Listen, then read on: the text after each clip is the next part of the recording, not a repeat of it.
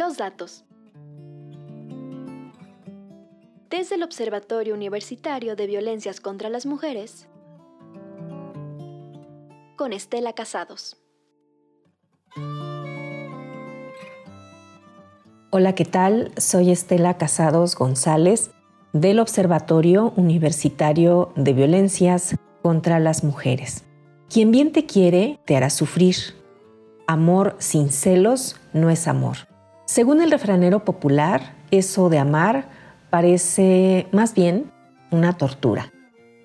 Lo mismo dicen las canciones, películas y otros medios que procuran nuestra educación sentimental. ¿Es necesaria tanta violencia? Si escarbamos un poco en el tema, lo primero con lo que nos topamos es que parece casi obligatorio eso de tener una pareja, no estar solo, no estar sola, pues. En el caso de las mujeres, se dice que es una verdadera desgracia vivir sola o estar sin novio. No soy feliz, pero tengo marido. Reza esa pieza teatral que a veces hemos visto anunciada por algún sitio para muchas personas, la frase constituye un mandato, una realidad. Recuerdo que en la prepa, una compañera de clase, cuya hermosa amistad aún conservo, se encontraba preocupadísima un mes de febrero. Cuando le preguntamos qué le pasaba, nos respondió muy, muy compungida. Es que ya viene el 14 de febrero y no tengo novio. Reímos hasta que nos dolió la panza. Luego quedamos muy serias y, por qué no decirlo, preocupadas también. Contábamos con 17 años de edad y ninguna tenía novio. La situación no nos causaba problema alguno, andábamos felices de la vida, pero toparnos con el mandato social de atraer miradas, ser deseadas, iniciar o tener una vida sexual frecuente, pues nos borró la sonrisa de la cara. ¿Y el amor a una misma? En la adolescencia ni sabíamos de qué se trataba eso. Una mujer que amara su cuerpo, sus aciertos y todo lo que habitaba en ella sonaba más bien a egolatría. Había que ser modestas, recatadas, amar al novio incondicionalmente, aunque fuera mala persona.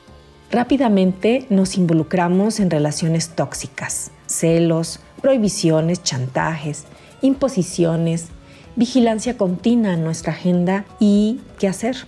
Mucha violencia verbal y psicológica. También hicieron su presencia los golpes, el maltrato de todo tipo. Algunas lo vivieron de manera exacerbada.